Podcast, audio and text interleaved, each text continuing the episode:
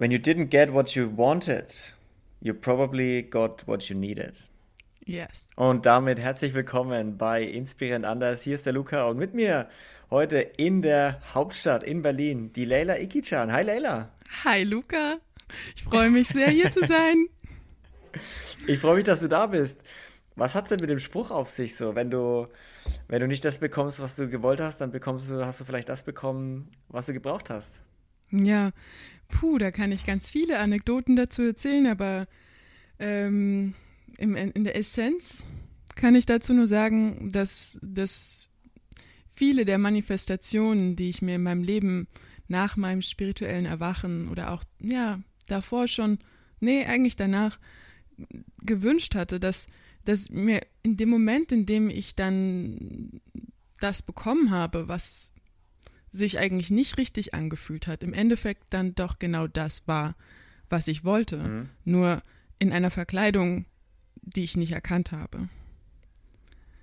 Mhm. Vor, vor, allem, wenn du an dein spirituelles Erwachen denkst, vielleicht genau, auch. Genau. Aber vor allem auch, wenn ich auf meinen beruflichen Werdegang gucke. Denn ich habe ja eine Yogalehrerausbildung gemacht und habe mein Jurastudium abgebrochen. Und das war eine sehr intensive Zeit, weil es gar nicht richtig klar war, so, oh, kann ich überhaupt wirklich Yogalehrerin sein? Gibt es nicht total viele Yogalehrer? Hm, Unsicherheit hier und da. Und ähm, daraufhin kamen dann einige Dinge ins Rollen, die sich komplett konträr zu dem ausgewirkt haben, was ich eigentlich machen wollte. Ich saß nämlich am Anfang der Corona-Krise dann auf einmal im Rollstuhl. Und konnte okay. nicht mehr laufen und hatte mich so stark verletzt, dass ich nicht sicher war, ob ich überhaupt wieder laufen werden könnte. Und hm. die ganze Zeit danach hat sich unglaublich schwierig gestaltet in der Hinsicht, dass ich meinen Körper gar nicht mehr so richtig nutzen konnte wie davor. Also diese ganzen Ashtanga-Yoga-Übungen und ähm, Sweaty, Sweaty Power-Yoga vergiss es, das war dann nicht mehr, es war halt einfach nicht mehr möglich und darauf hatte ich halt Gesetz gehabt. Aber was sich daraufhin entwickelt hat, war ein anderes Körperbewusstsein, was ich davor gar nicht hatte, denn ja. nach der ersten Yogalehrerausbildung kam es viel dazu, also den Körper, mich selbst zu objektifizieren und eher in den, in den, in die Haltung reinzugehen, der Körper ist ein ein Mittel, also so ein, mm, ich muss mich immer pushen, ich muss immer die Grenzen überschreiten und ich habe wenig mich erholt und all solche Geschichten. Und dann habe ich mich auf einmal ganz doll erholt und habe mehr Meditation gemacht und Pranayama und sowas. Und dann kam ich in dem Körper ganz anders an. Und das war ursprünglich genau mein Wunsch gewesen. Aber ich habe gar nicht richtig verstanden, wo überhaupt das Problem lag davor. Und dann hat mich mhm. daraufhin das Leben so geleitet, dass ich es erfahren durfte. Wie meinst du? Was wahres Körperbewusstsein bedeutet. Ähm, nur die Muskeln aufzubauen, besonders stark zu sein, besonders flexibel zu sein, bedeutet nicht, dass, dass die Person auch präsent ist im Körper. Wir können sechsmal die Woche joggen gehen und unsere Muskeln nicht mal richtig spüren.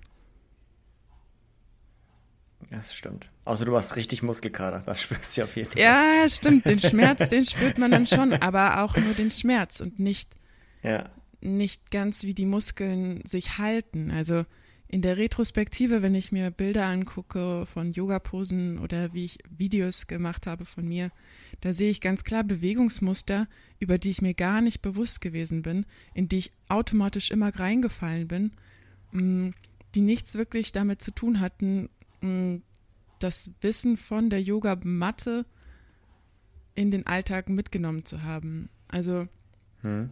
dass wir quasi dieses Körperbewusstsein nicht nur als Trainingseinheit sehen, sondern als ex, ja, ausgedehnte Praxis. Also wie, wie hast du es dann geschafft, dass du dich wirklich in dich reinfühlen konntest, dass du nicht nur eben joggen warst, um gut auszusehen oder um fit auszusehen, sondern wirklich auch in dich reinschauen konntest? Wie war das für dich oder wie hast du das geschafft? Hm, kennst du Bodyscans? Jein. Bodyscans sind, sind ähm, eine Methode, ähm, in der man den Körper von innen erkundet. Also du legst dich quasi Ah. auf den Boden oder ins Bett und ähm, lässt dann den inneren Blick durch den Körper wandern. Und manchmal hilft das auch ganz besonders, wenn man irgendwelche Schmerzen hat oder so, dass du dann diesen Blick da hinwandern lässt und quasi so heilende Energie hinsendest. Und dann kann sich der Körper wieder entspannen, weil die Aufmerksamkeit auf die Au- Aufmerksamkeit folgt. Man sagt ja in der Spiritualität immer Energie, obwohl das ja wissenschaftlich ganz, ganz kontrovers ist. Aber ja, ich möchte Energie sagen, um es ein bisschen zu vereinfachen. Where attention goes, energy flows. Und genauso ist das mit dem Bodyscan. Du ertastest dich von innen quasi. Oh, ich habe gerade so ein. Also du, du, Hm. ja, du gehst halt auf die, auf, auf die innere Reise. So, du schaust dich nicht, nicht im Spiegel an, sondern machst halt die Augen zu und schaust in dich rein. So nach dem Motto, oder? Genau, genau das. Wo zwickt's, wo fühlt sich's gut an, wo ist locker, wo ist verspannt, wo ist es wie? Genau. Und auch einfach mal ruhen und sein und gucken, was da Mhm. für Strömungen und Bewegungen durch einfließen. Denn das ist ja das Verrückte. Während wir jetzt miteinander sprechen, laufen ja unglaublich viele Prozesse im Körper ab, deren wir uns gar nicht bewusst sind. Und wenn du einfach mal liegen bleibst, spürst du viele von denen. Wenn du halt nicht Mhm. versuchst, irgendwie den Körper zu pushen oder zu verbiegen, dann spürst du die Magie im Innern. Hm. Ja. Ja, schön. Ähm, wie, weil du hattest ja am Anfang gemeint, dass du Jura studiert hast Mhm. und dann Yoga-Lehrer-Ausbildung gemacht hast. Genau. Das ist jetzt nicht unbedingt was Hand in Hand geht. So der, der logische, das ist jetzt nicht unbedingt der logische Mhm. nächste Schritt. nee, nee, auf gar keinen Fall. Ja, aber Wolltest, du, witzigerweise wolltest du denn überhaupt Jura studieren? Wolltest du von Anfang an Jura studieren oder war das so, naja, mach ja mal Jura, das ist halt schon immer mein Traum gewesen. Man kann Oh, das kaum okay. glauben. Ich wollte immer Staatsanwältin werden. Viele verdrehen gerade die Augen. Ich weiß, ich weiß, aber ich saß mit sechs Jahren auf dem Konzert und habe das schon gemerkt, dass die Leute denken, ich bin verrückt. Aber es war mein Traum, weil ich ähm, ja durch meinen Vater eben so geprägt war, der Jurist Mhm. ist und ähm, ich immer irgendwie diesen Bezug hatte und das Interesse dafür und das ist auch nach wie vor gegeben. Nur möchte ich damit nicht mein ganzes Leben füllen. Ich bin sehr interessiert an Recht und Ordnung. mehr, mehr an Recht und Unordnung. Ähm, und lustigerweise ist meine Mutter Yogalehrerin. Also ich bin quasi den erst den Weg gegangen von meinem Vater und dann Okay. bin ich den Weg gegangen von meiner Mutter. Ähm, und ich glaube, ich, ich gehe noch ein bisschen weiter. Meinen eigenen Weg. ähm, Wer, was so die nächste, nächste, das nächste Role Model in deiner Familie, wo du nacheifern könntest oder dich orientieren kannst? Nach dem Juristen und nach der, dem Yogalehrer? Mm, Ich bin tatsächlich die Älteste in meiner Familie. Ich habe drei kleine Geschwister. Ich glaube, ich werde eher das Role Model. Meine Geschwister wollen schon Okay. für mich arbeiten. äh, ja, es ist witz- witzig. Mein kleiner Bruder hat jetzt auch angefangen zu meditieren. Er ist 18 und ähm, ja, da hat sich echt viel getan in den, in den letzten Monaten. Das habe ich richtig gemerkt. Wer schon so früh anfängt mit Meditieren und mit, mit äh, per Persönlichkeitsentwicklung, da sind echt alle Türen offen, ne? Mhm. Ja, definitiv. Also je früher du weißt, was du willst, ne, Ja. desto früher kannst du es auch erreichen. Desto früher Genau. wirst du auch glücklich damit. Ja, ist aber auch nie zu spät. Bei mir hat selber hat es ja ein bisschen länger gedauert. Ich war auf dem Jurapfad, ähm, nämlich dann, als ich mich dazu entschieden hatte, nicht aus der Überzeugung heraus, hey, das ist, was ich tun will. Ich wusste von Anfang an, fuck, ich glaube, das breche ich eh ab. Aber ich hatte Okay. damals nicht wirklich ein Role Model, weil meine Mutter auch nicht als Yogalehrerin gearbeitet hat. Sie konnte damit keinen Fuß fassen. Und das hat mich schon auch ein bisschen geprägt. Ähm, natürlich war das auch ihre eigene Entscheidung, so wenn sie es gewollt hätte und dann hätte sie es gemacht. aber es war nicht ihre Priorität mit vier Kindern. Und ähm, daraufhin dachte ich mir, na gut, es ist halt sicherer Weg, es ist was, was mich immer interessiert hat. Und daraufhin hat sich dann dieser Abfindungstraum, Wunsch entwickelt, na, dass ich das tue, dass ich das durchziehe. Und der, der große Fokus war eigentlich eher, ey, ich will nach Berlin und ich will dort ein bisschen Weltluft schnuppern. Und ja, Jurastudium hat dann ein bisschen mehr Staub geschnuppert, mich Staub schnuppern lassen. Aber es hat alles auch seine guten Seiten. So das Bildungssystem bringt einem wenigstens bei, dass man selbst Dinge lernen kann. Man braucht dafür niemanden.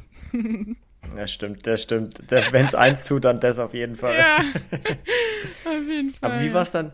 Wie war das dann für dich? Weil, wenn du sagst, es war schon immer dein Traum, auch Jura zu studieren und mhm. äh, dein Papa ist auch Jurist und du warst, auch wenn du immer irgendwie im Hinterkopf hattest, dass du es eh schmeißt, stelle ich es mir trotzdem schwer vor, dann wirklich zu sagen, ja, okay, ich schmeiße es jetzt hin. Ohne dass ich jetzt einfach, weil viele ja dann sagen, naja, dann mache ich es halt jetzt schnell zu Ende und dann, dann schmeiße ich halt hin. Also wie, wie war das für dich? Wie, wie einfach ist dir die Entscheidung aufgefallen oder wie schwer?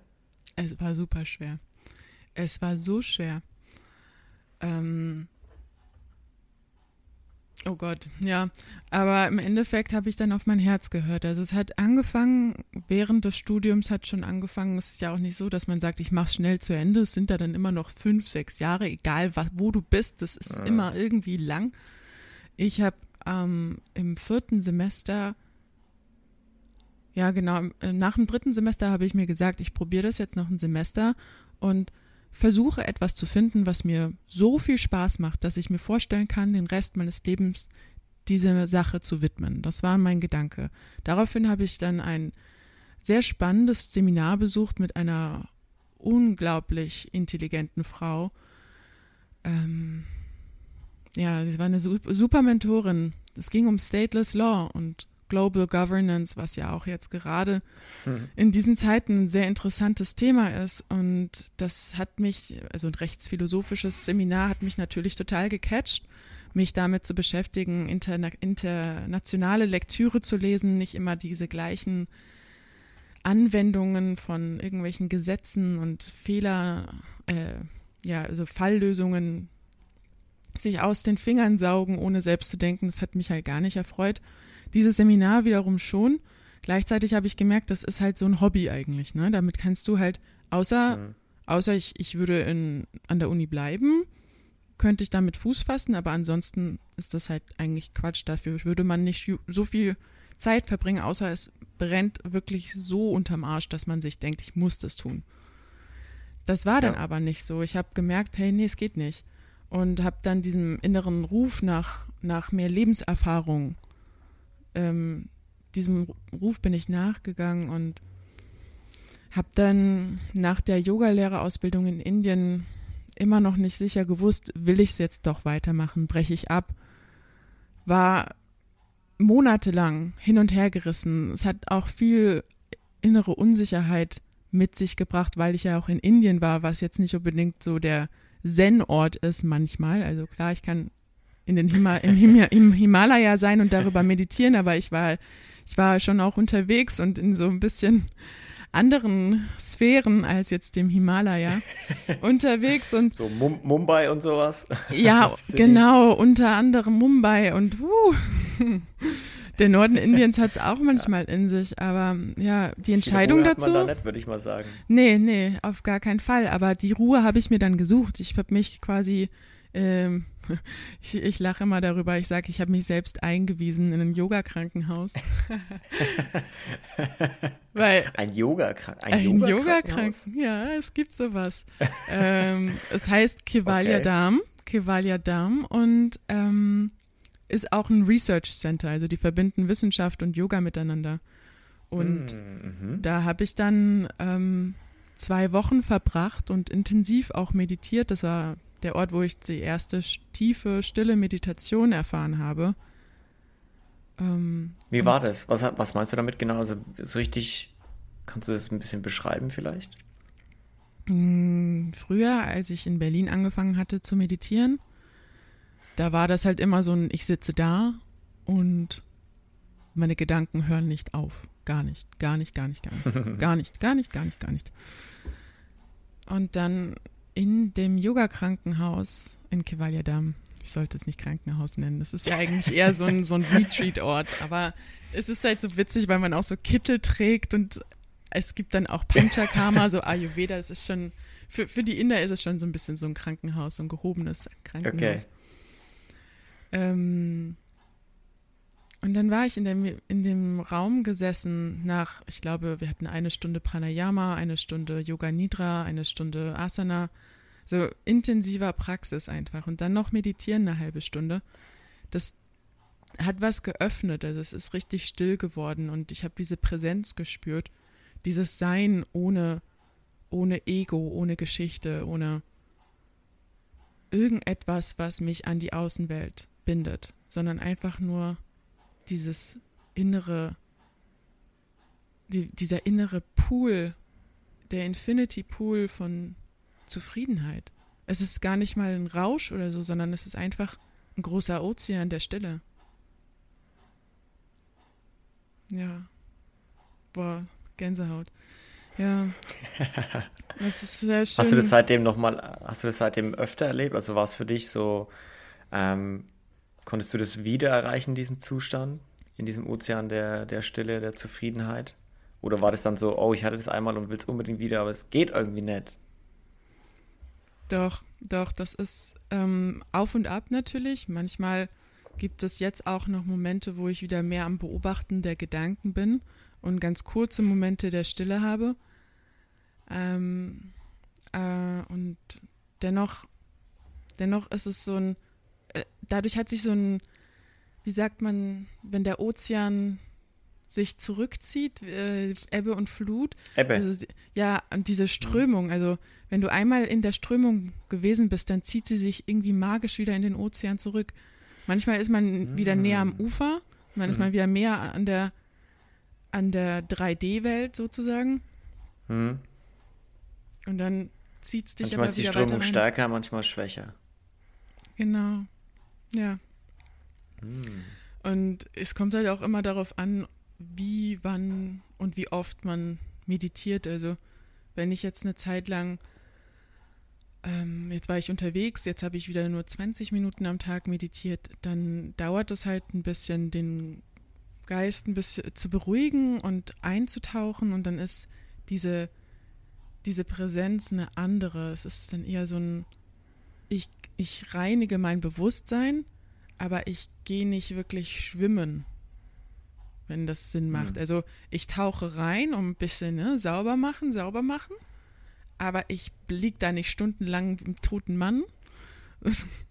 wenn wir mal bei der Metapher bleiben, sondern es ist halt wirklich nur ein kurzes Ich gehe bis rein. zu den Knien, ich gehe bis zu den Knien und spritze mich ein bisschen ab, aber ich gehe nicht rein. Genau, genau. Ins kalte Wasser. Ja, Genau, und das hat dann also ja unterschiedliche Gründe. Zum Beispiel, wenn ich am Abend davor ein Wein getrunken habe, dann ist es ein bisschen schwieriger, da reinzukommen. Also mhm. es macht schon Sinn, eine regelmäßige Praxis zu haben am Morgen und am Abend eben auch sich nochmal zu reinigen. Also mhm. einfach einzutauchen in den Körper und das während des Tages immer wieder zu tun dann fällt es leichter, den Geist zu beruhigen. Hast du dann auch eine Morgen- und Abendroutine? Ja, ja, ich liebe es. Wie sieht die aus? Oh, als allererstes reinige ich meine Zunge. Ayurvedisch. Mit so einem Gerät, vielleicht okay. hast du das mal gesehen, so ein Zungenreiniger kannst du auch bei Amazon kaufen mittlerweile. Achso, ja, ja, die, die weiß ich, wie die ausschauen, ja. Ja. Warum Leinsam. die Zunge gerade? Also was, was, was ist der, der Hintergrund dazu? Ich musste dir okay. ganz kurz meine Zunge zeigen, weil sie jetzt ganz, ganz Wahnsinnig saubere Zunge. Ja, ja. I pride myself. ähm, tatsächlich setzt sich auf der Zunge ganz viel ähm, Schmuck, Schleim so ab, den der Körper ja. aussondert nach dem, in, während des Schlafens. Und hm. ähm, das kann natürlich auch ein bisschen zum Mundgeruch führen. Das ist ein, ein Aspekt mhm. davon. Ähm, aber ja, es gehört auch zum, zum Yogi, Yogini-Sein dazu. Wenn, wenn, man, wenn man am Morgen, wenn man am Abend äh, richtig gut unterwegs war und dann früh aufwacht und dann der klassische, ja, erstmal den Mundgulli hier wegschaffen. erstmal Zähne putzen. Erstmal ja, den Mundgulli weg. Genau, Mundgulli. Interessantes Wort. ja, das ja. ist bei, also so sagen wir das hier bei uns auf dem Dorf. Mundgulli. Mundgulli, das merke ich mir, das hört sich sehr witzig an. So Gulli im Sinne von ähm, der Abfluss, der so hier so, der Gullideckel. Genau, ja, ja. ja. genau. ja, Stinkt halt auch mal raus, ne? Sobald du ihn aufmachst. ja, genau. Und dann gibt, aber das ist halt auch wirklich Teil so der, des, des Yogini, Yogi-Seins, sich immer wieder zu reinigen. Nicht nur das Bewusstsein, sondern auch den Körper. Mhm. Und wenn wir jetzt weitergehen zu der Morgenroutine, dann gehört dazu auch die Nase zu reinigen. Also ich habe dann so, ein, so, ein, so, eine Nasendusche zum Beispiel, mhm. die ich mit Salzwasser, ähm, warmem Salzwasser äh, befülle und dann eben beide Nasenlöcher reinige, damit ich später, und das ist dann gleich der nächste Schritt, ähm, meine Morgenmeditation mache und ähm, dabei eben mhm. auch ein paar Atemübungen, um das Prana und die Energie besser fließen lassen zu können.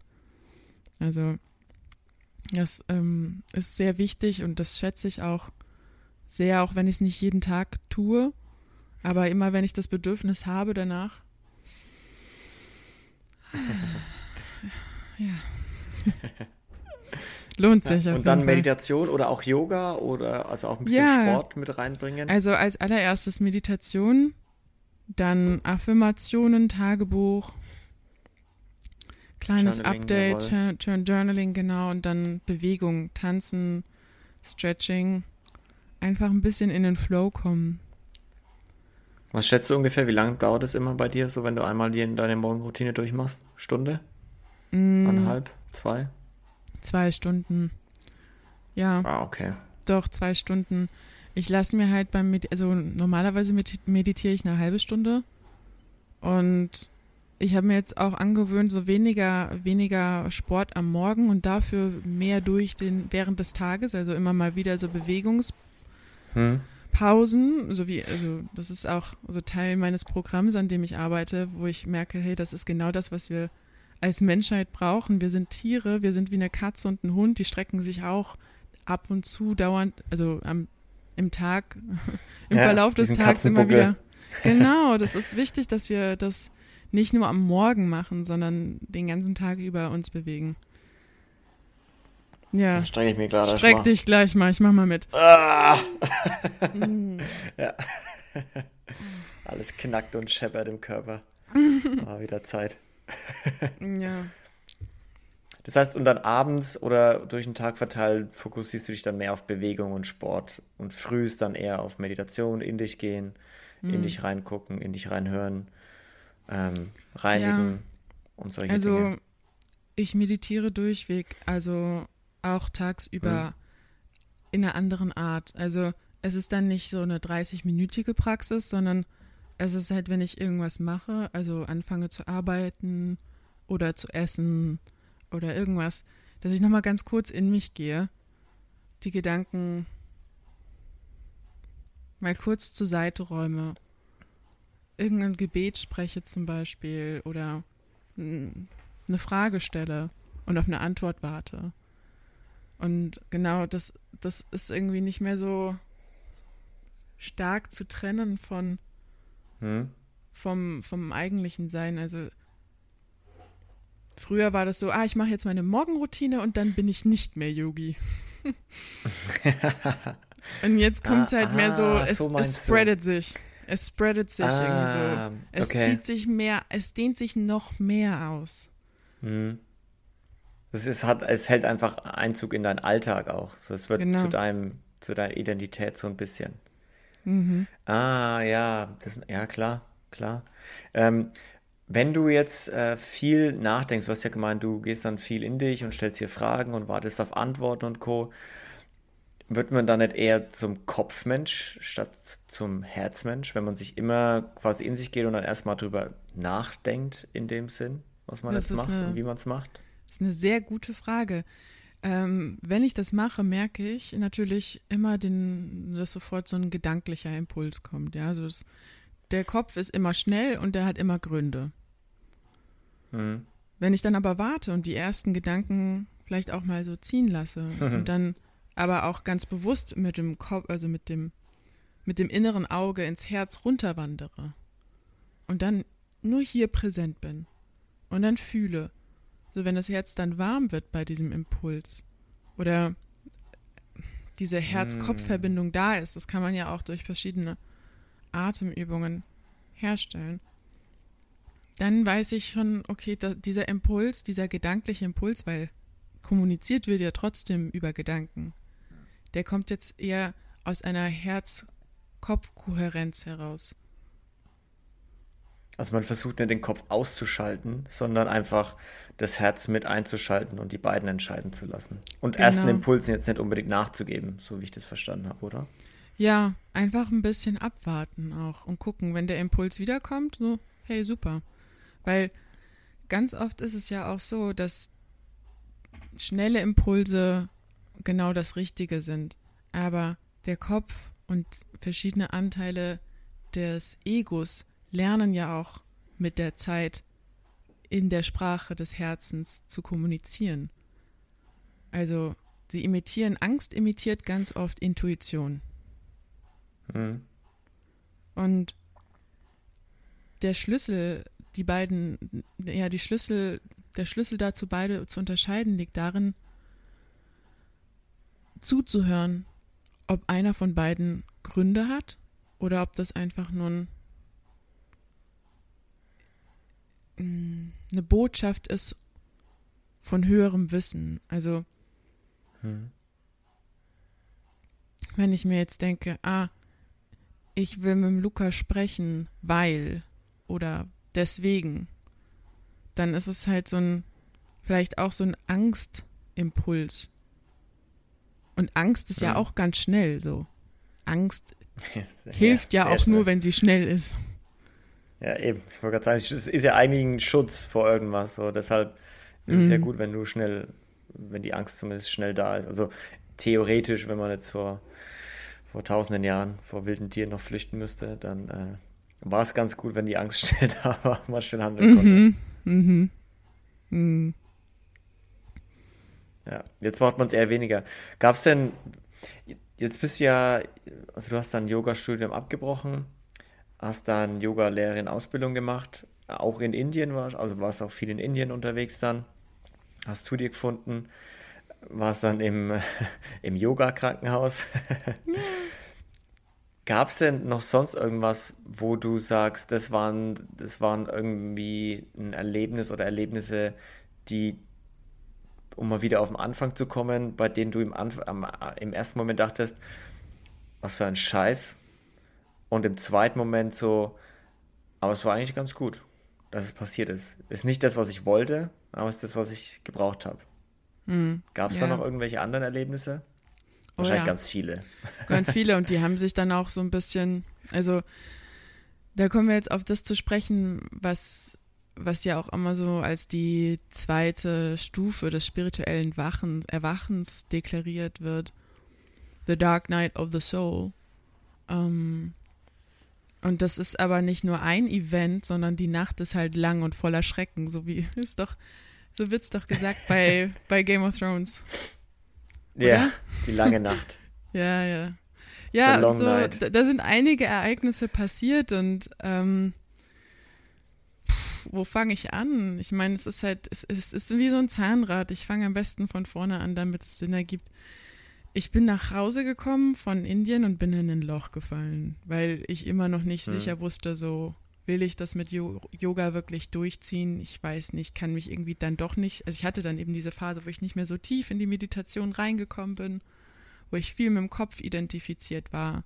Und dann gerade irgendwie wieder in Deutschland zu sein, hat mich so fertig gemacht. Und dann kam es noch dazu, dass ich in dieser Zeit, wo ich mich umorientiert hatte, ähm, vergewaltigt worden bin.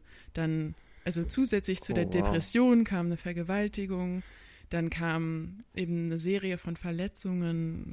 Mein Herz wurde War das in Indien oder, oder nee, zu Hause? Nee, das war, das war tatsächlich zu Hause von einem ähm, Verwandten von mir. Ähm, ja, es ist, es ist eine harte Nuss gewesen. Ähm, und im, Wie alt im, warst du da? Wie alt warst du da? Mm, das war, also direkt nachdem ich aus Indien zurückgekommen bin, da war ich dann 2019 war ich vor drei Jahren. War Was ist das? Zwei Jahre zwei her? Jahren, ja, jetzt vor zwei Jahren. Uff. Ja. Wow. Okay. Ja. Ja, ja das ist, äh, das war eben so ein bisschen, also das hat auf jeden Fall The Dark Knight of the Soul noch mal ein bisschen dunkler gemacht, ja. es hat es auf jeden Fall noch mal dunkler gemacht, ja. Und das war dann, aber natürlich nicht das Einzige. Es hat dann eher so als Katalysator gewirkt, um die Nacht nochmal noch mal, noch mal viel dunkler zu machen. Ähm, ich habe mich unglaublich viel verletzt, weil ich das, also Trauma so ein bisschen verschleppt hatte. Bin viel mhm. weggerannt mhm. vor meinen Problemen. Ich dachte dann, na gut, je schneller ich rennen kann, desto weiter komme ich weg. Bin dann in die Türkei gegangen, um mit meinen Wurzeln so in Kontakt zu treten, habe mich da ähm, zum ersten Mal verletzt. Dann ging die Sache weiter. Also dich selber verletzt, zu dir selber Schmerzen zugefügt? Nee, nee, also ich habe mich nicht, nicht geritzt oder so. Nein, nein, nein, ich habe Volleyball gespielt und habe dann meinen Fuß verknackst und es hat, das so, waren eher so Unfälle. Also es war ganz unabsichtlich. Ich habe so. mich nicht selber verletzt, aber im Endeffekt ja schon, weil ich im, in dem Moment wahrscheinlich mhm. sicherer gewesen wäre, hätte ich mich einfach irgendwie in so ein therapeutisches Zentrum begeben. Aber ich bin halt so in diesem Modus gewesen, ich kann alles, ich bin so stark, es hat mich doch gar nicht angeknackst. Ich war halt voll in diesem Ashtanga-Modus, so Vergewaltigung, ich mache erstmal 100 Push-Ups. Klassische Reaktion an eine Vergewaltigung, ne? Ja. Erstmal ins Fitti, erstmal ins Gym. Aber um. Ähm. was ist, ist, ähm, ist er oder sie zur Rechenschaft gezogen worden in irgendeiner Art und Weise? Oder äh, Nee, er streitet es also, auch ab. Er streitet es auch ab. Also ich habe ihn ähm, darauf angesprochen, also das ist mein Großcousin ich habe ihn darauf angesprochen und ähm, er kann sich also an nichts erinnern, was ich für eine Lüge halte.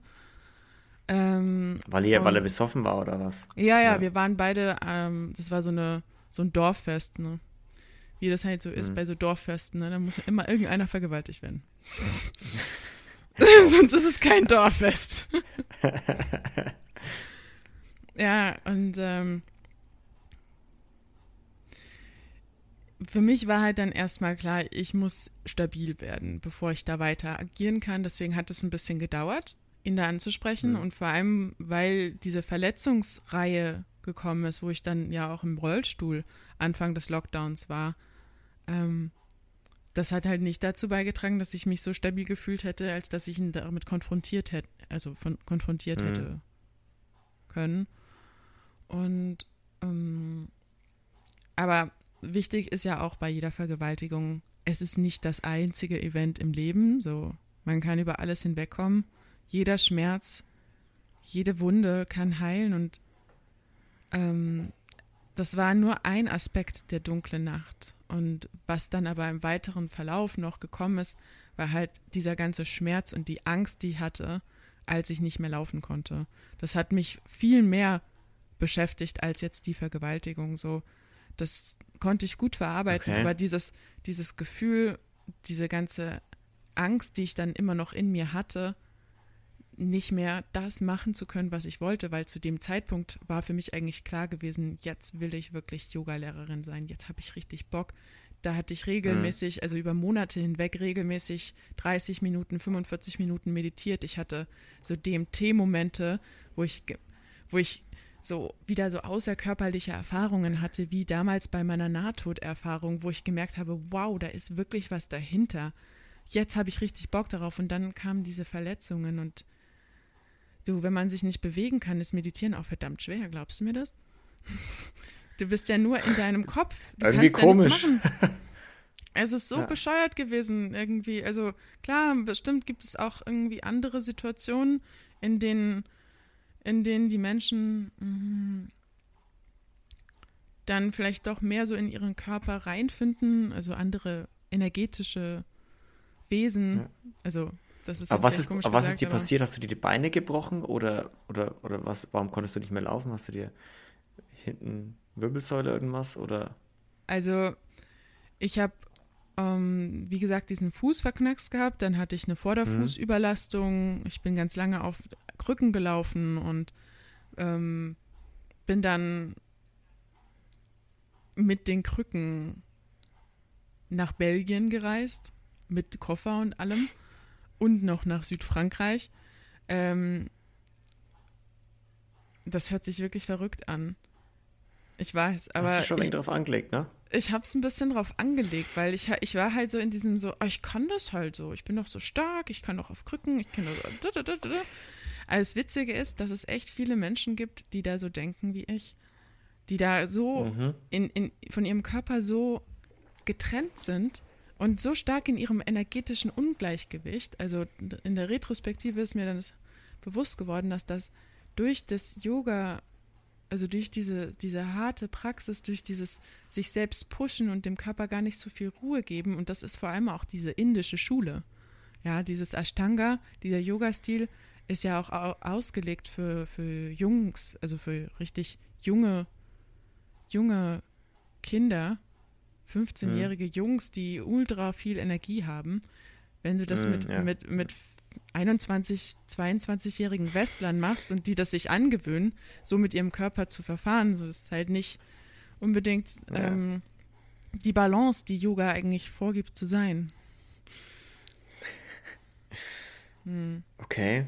Und wie lange warst du im Rollstuhl? Also wie lange konntest du jetzt nicht laufen während dem, dem Lockdown? Weil es ist ja schon auch, wie du meintest, es ist ja du wolltest gerade so richtig durchstarten damit, was so, es klang mm. so mhm. gerade nach dem richtigen Flow auch ein bisschen.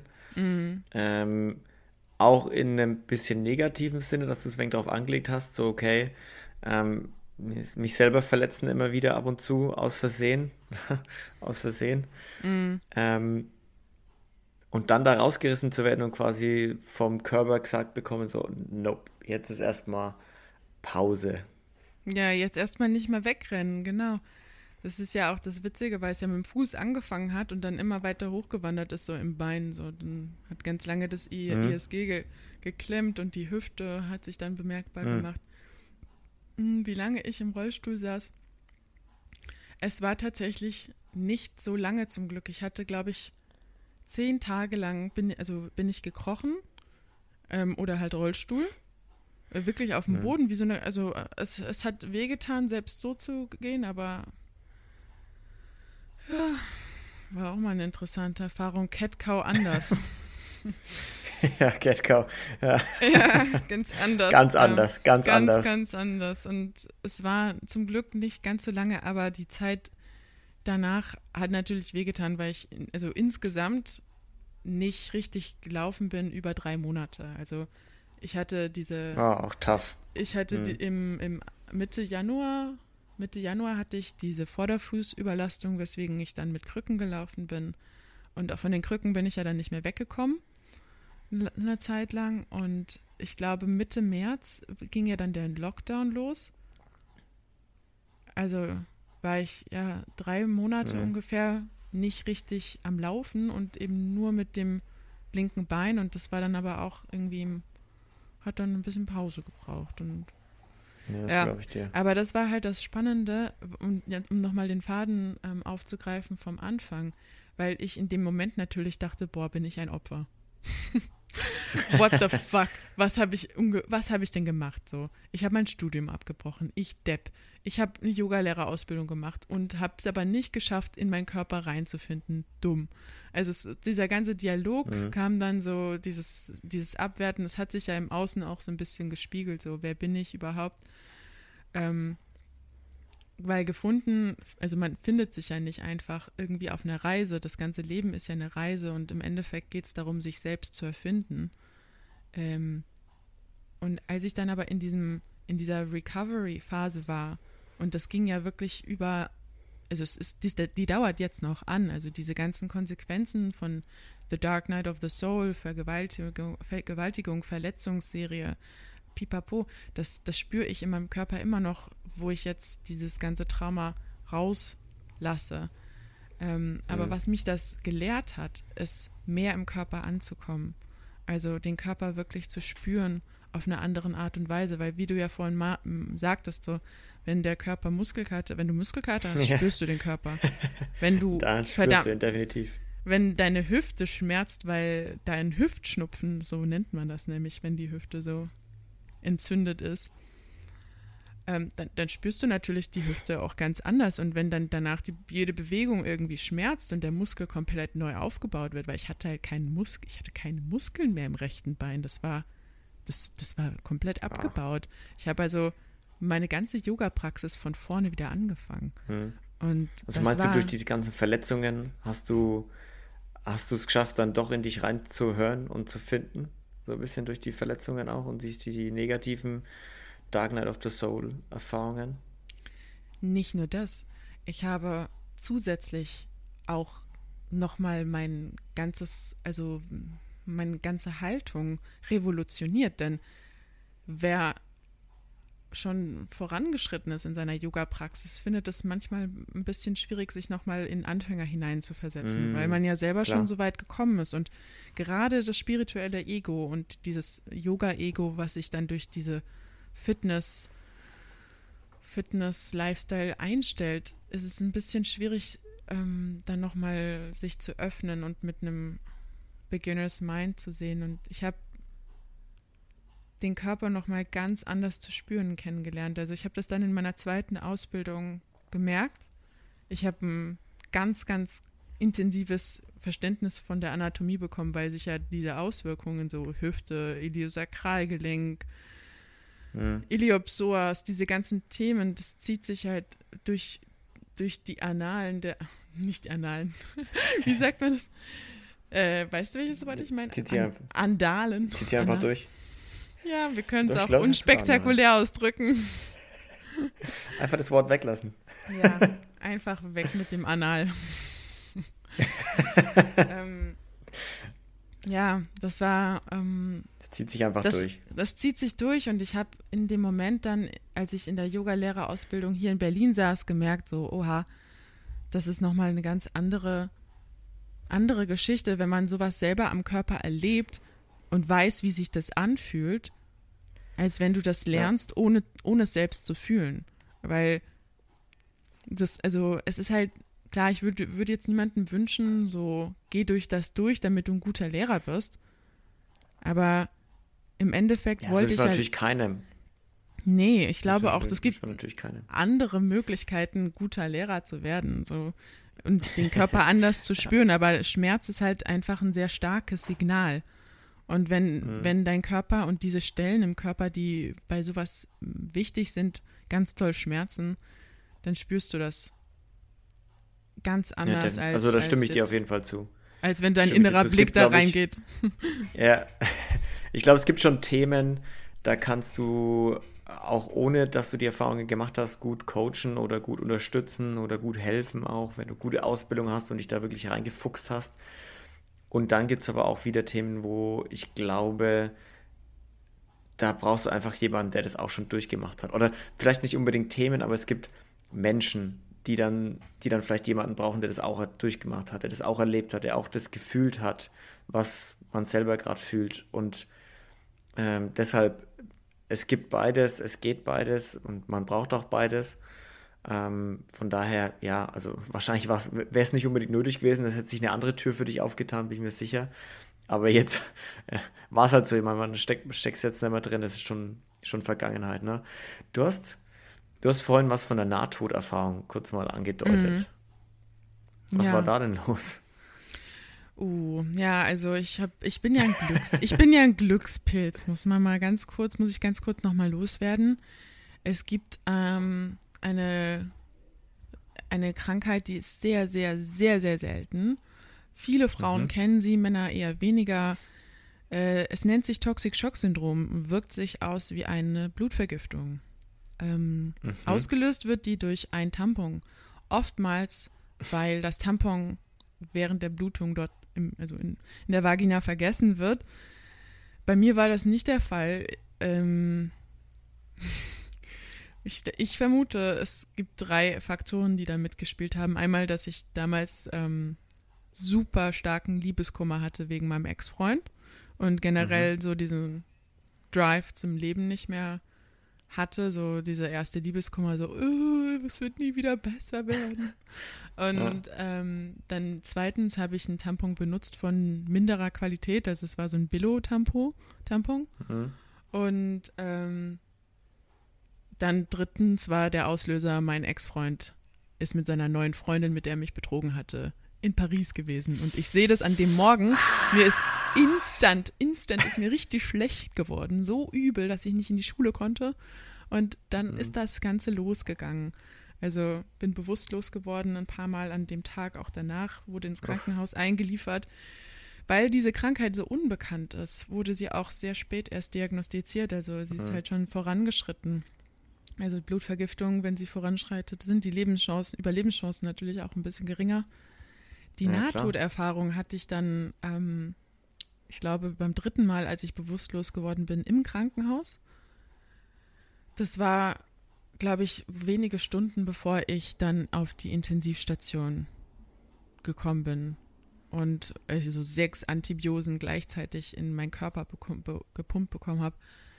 Ähm, und da war das Bewusstloswerden eher so, als würde ich wo, also nach Hause kommen. Es hat sich angefühlt, als würde ich in einen unglaublich warmen, liebevollen Meer sein. Es war dunkel, grün, braun. Und ich habe mich umgeguckt und ich habe gesehen, dass ich keinen Körper habe. Und ich, ich war überrascht davon, wie viel Zufriedenheit und Liebe mich umgeben hat. Und ich wusste, dass ich hier, dass, ich, dass das mein wahres Zuhause ist. Und es war so faszinierend, denn also ich habe auch begriffen, dass, dass das eigentlich ein gruseliges Ambiente ist. Es ist so dunkle Schatten, da oben irgendwie so ein, so ein Licht, aber nicht richtig hell, weitere Schatten. Aber das, was ich gefühlt habe, dieses, dieses komplett zufrieden und geliebt und, und zu Hause, das war nichts, was ich ähm, was ich in dem Moment ja natürlich in meinem Liebeskummer gekannt hatte. Und das war, also ja. als ich das dann überlebt hatte, war für mich halt klar so, hey, scheiß auf den, ich gehe jetzt äh, nach Australien, ich, äh, ne, das, das, fuck that und habe mein Abitur fertig gemacht, bin abgehauen, habe das alles selber organisiert, das war davor gar nicht denkbar, mhm. das hätte ich mir gar nicht zugetraut. Und das war wirklich so, wie so, als hätte mir jemand ähm, so ein kleines Lagerfeuer unterm Popo angezündet und das sehe ich mhm. jetzt aber auch ganz stark als diese, diese, diese Initialzündung zum spirituellen Erwachen. Denn in Australien sind mir viele Leute dann begegnet, die mir von Spiritualität erzählt hatten. Und aufgrund der, meiner Geschichte mit meiner Mutter, die ja sehr interessiert ist an Spiritualität, fand ich das halt immer ganz blöd und komisch. Und Natürlich. Ich hätte den, den, Leuten ja auch gar nicht zuhören können, wenn sie mir dann von so einem ESO-Kram erzählen. Die Hippie-Mama wieder, ey. Ja, mein schrecklich. Gott schrecklich, so doof, ey, was die sich alles einfallen lassen, um sich gut zu fühlen. Aber ja. im, hast du, im, hast, ja. ja. hast du jemals, wenn, als du es jetzt gerade beschrieben hast, hast du es ja sehr schön beschrieben. Also bis auf das Äußere vielleicht, aber das Innere, was du gefühlt hast, war ja sehr schön. Hast du dich jemals dahin zurückgesehnt zu dem Zustand? Also, weil ich könnte mir jetzt vorstellen, dass wenn man das mal erlebt hat, das ist ja schon was, was nicht viele erleben, dass man dann sagt, es war so schön und hier ist es gerade so scheiße. Auf jeden Fall. Das Schöne ist, ich habe das aber auch schon wieder erlebt. Also das ist, ah, das ist was, was, was, wir, was wir erleben können. Das ist, ähm, habe ich in meiner Yoga-Lehrerausbildung hier in Berlin erlebt und zwar beim Om-Chanting. Ich bin aufs Om-Chanting hm? gekommen. Ich bin da hängen geblieben. Das ist total geil. Ich habe das in, in Indien habe ich mir immer gedacht, so, die chanten Om, solche Deppen. Om. Om. Aber es bringt einen halt auch in diesen Zustand. Und ähm, hm. im Endeffekt, also beim Om-Chanten geht es ja auch darum, dass man die Energie, den Energiefluss vom Herzen hochbringt durchs, also durch die Energiekanal hm. nach oben und quasi sich dann mit dem Universum verbindet, indem man das hier oben spürt, die, Vib äh, die Vibration. Jetzt bin ich mit dem mhm. Kopf ein bisschen weg. ähm, und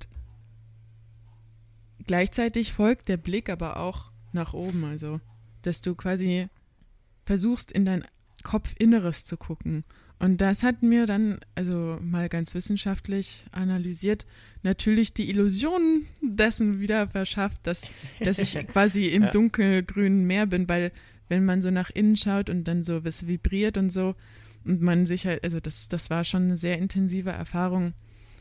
Ähm, genau, aber abgesehen davon, dass es dann halt, also was ich jetzt meinte mit dem Om, es hat sich dann halt nochmal so mehr mh, mm, so angefühlt wie damals, weil es auch so dunkelgrün-braun war. Ja, also weil ich dann mhm. irgendwie so mit den Augen zu nach oben geguckt habe und dann hat alles irgendwie so vibriert und das war so ein, ein kurzer Moment, wo ich das Gefühl hatte, ich bin gerade nicht in meinem Körper. Das war ganz, ganz absurd, weil, mhm. weil es halt so kurz war solche ähnlichen Momente hatte ich auch in der Meditation, wo DMT ausgeschüttet wurde. Ähm, oder auch in anderen Meditationen, die jetzt so mit tantrischer Energiezirkulation zu tun haben, wo ich aber noch mehr in dieser Welt war als jetzt in dieser anderen Dimension, wenn ich das so sagen mhm. kann. Ähm, also du konntest also, den Zustand irgendwie wiederherstellen hier auf der Erde und du bist jetzt nicht äh, du traust dem jetzt nicht nach, weil du denkst, oh, es war so schön, ich will da unbedingt wieder zurück. Das war, äh, weil es hat sich so angehört, als wäre das so ein schönes Zufriedenheitsgefühl gewesen. Und wenn man da irgendwie schlecht drauf ist im echten Leben, dass man da wieder hin will, sondern man kann den Zustand durchaus Auf jeden irgendwie Fall. nach Auf jeden Fall. Und im, also vor allem jetzt so im, im Laufe des letzten Jahres ähm, hat sich das auch viel in meinen in meinen Alltag eingeschlichen. Also hm. Dieses, dieses Gefühl ist eher auch so zum Seinszustand, zum, zum generellen Alltagsseinszustand avanciert. Also es, hm. es ist nicht hier so, dass ich mich natürlich immer von meinem Körper, ähm, also ich meine, ich bin ja jetzt in meinem Körper und ich glaube, das Faszinierende und Interessante an dieser Nahtoderfahrung war halt gar nicht im Körper zu sein. Also einfach mhm. losgelöst vom Körper zu sein. Selbst wenn ich meditiere, bin ich ja immer noch in meinem Körper. Auch wenn ich quasi das, den Körper nicht mehr so fühle oder wahrnehme. Und mm, das ist, glaube ich, wie kann ich das sagen? Je mehr, je mehr wir uns mit der Umwelt, anderen Menschen identifizieren, anstatt jetzt nur mit unserem Körper und unserem Selbst, kommen wir in diesen Zustand. Denn dieses Abgetrenntsein ist ja nur eine Illusion. Das hört sich immer so komisch an am Anfang, wenn man nach seinem, also wenn man sich für Spiritualität interessiert und dann merkt, äh, wir sind alle eins, was, was, wie soll das sein? Ja, aber mit dem Lau im, im Laufe der Zeit verschwimmen irgendwie die, die Grenzen und dann ist allein schon die Interaktion mit meinem Mitbewohner oder mit dir oder mit meinen Eltern ein Katalysator dafür, mich wieder so zu fühlen. Hm. Und das ja. ist, das ist aber auch, also quasi durch diese Erfahrung, glaube ich, nur möglich. Also es ist, es ist wie, wie ähm, echte Liebe. So, du kannst, also es gibt viele Menschen, die echte Liebe erfahren und dann daraufhin andere Menschen so ganz selbstlos lieben und das ist dann wie so ein Virus, der sich verteilt. So, wenn, wenn wir etwas erfahren, dann können wir es selbst mehr generieren. Ja. Wenn, wenn ja, ich selbst stimmt. dieses, ja. Die, ja. Ja. Macht Sinn. Macht Sinn, wie du das beschreibst. Wenn du jetzt mal auf alles zurückschaust, so auf alle schlimmen Momente, auf alle schönen Momente, die du bisher erleben durftest, da wo du jetzt halt stehst, würdest du sagen, es ist gut da, wo du stehst, du bist glücklich, da wo du stehst? Oh, hell yeah. Oh ja. Oh ja. Hell yeah. Fuck yeah. Oh yeah. Fuck yeah. Mhm. Mhm. Sehr gut. Sehr gut, Leila. Ja. Das finde ich großartig, weil gerade auch diese Momente mit Dark Knight of the Soul mm. Können ja durchaus mal den Eindruck vermitteln, dass es, dass es auch schlimm ist, auch weil es noch nicht so lang her ist, aber irgendwie scheint es ja trotzdem den Weg auf dem richtigen Weg zu sein und einen wichtigen Weg zu beschreiten und wenn du der, der Weg, wie sagt man immer, der Weg ist das Ziel, wenn du da glücklich ja. bist, dann hell yeah. Ja, doch, auf jeden Fall. Das war es ist ja echt, echt eine schöne Zeit gerade und ähm, ich freue mich einfach so sehr darüber, dass, dass das alles gar keine, also dass all die Hindernisse ja, sind ja eigentlich nur da, um, damit wir wachsen. Und The obstacle und, is the way. Ja, das ist so. Ja, ich erinnere mich noch daran, so bevor ich das, also als ich damals in Berlin war und studiert habe, da dachte ich so, boah, ich würde ja so gerne, aber dann muss ich all das machen. und jetzt habe ich all das gemacht und es kommt noch viel mehr. Und ich weiß so, ja. Obstacles, so, das, das sind alles nur so kleine Schritte, die, die ge, gekitzelt werden wollen. Und ne, der Fokus ist halt entscheidend. Und der Fokus ja. und das offene Herz dafür, was wir wirklich tun wollen. Und ja. Always look on the bright side of life.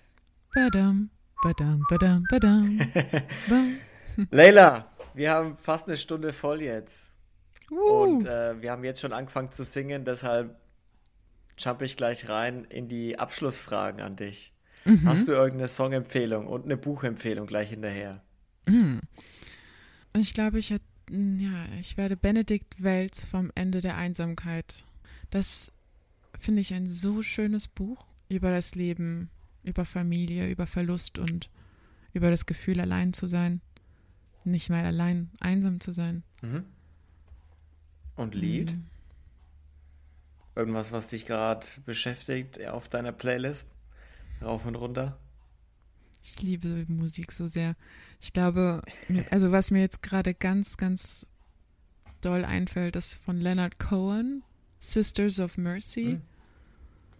Mhm. Wenn du jemanden, den du kennenlernen dürftest oder so, hier in den Podcast schicken könntest, wen würdest du nehmen?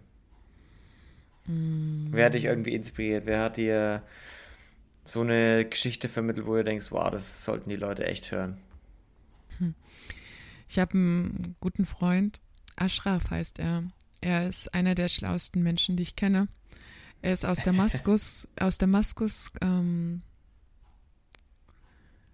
2015 gekommen und äh, spricht Deutsch auf einem Niveau, das ja, das ich äh, sehr beeindruckend finde. Also der hat ein Vokabular, das mich, mich sehr beeindruckt. Der studiert Psychologie und ähm, ist einer meiner besten Freunde. Und sehr geil. Ich habe ich hab seine Geschichte bisher auch nur in, in kleinen Stückchen gehört und ich glaube, er hat auch ganz Großes vor. Um, aber gerade weil, also weil ich halt auch viele von seinen Verwandten und Cousins kennengelernt habe, finde ich halt es so atemberaubend, wie gut er Deutsch spricht und wie gebildet er ist. Das finde ich so spannend. Krass. Freue ich mich, wenn er hierher kommen würde. Hm. Ansonsten Leila, wo, möchtest, wo du noch, möchtest du noch andere ne, Empfehlungen haben? Passt. Da können wir danach machen. Okay. wo, wo kann man dich denn finden? Auf Instagram, Facebook, eigene Homepage, irgendwas?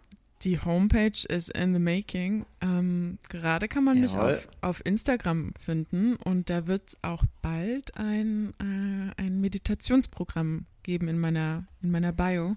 Ich möchte nämlich yeah. dieses, diesen Ozean bei den Menschen, äh, ich möchte sie einladen, mit mir schwimmen zu gehen, basically. Sehr genau. gut. Klingt vielversprechend. Gut, Leila, mega cool, dass du da warst. Es hat ultra viel Spaß gemacht, dir zuzuhören und sich deine Geschichte anzuhören.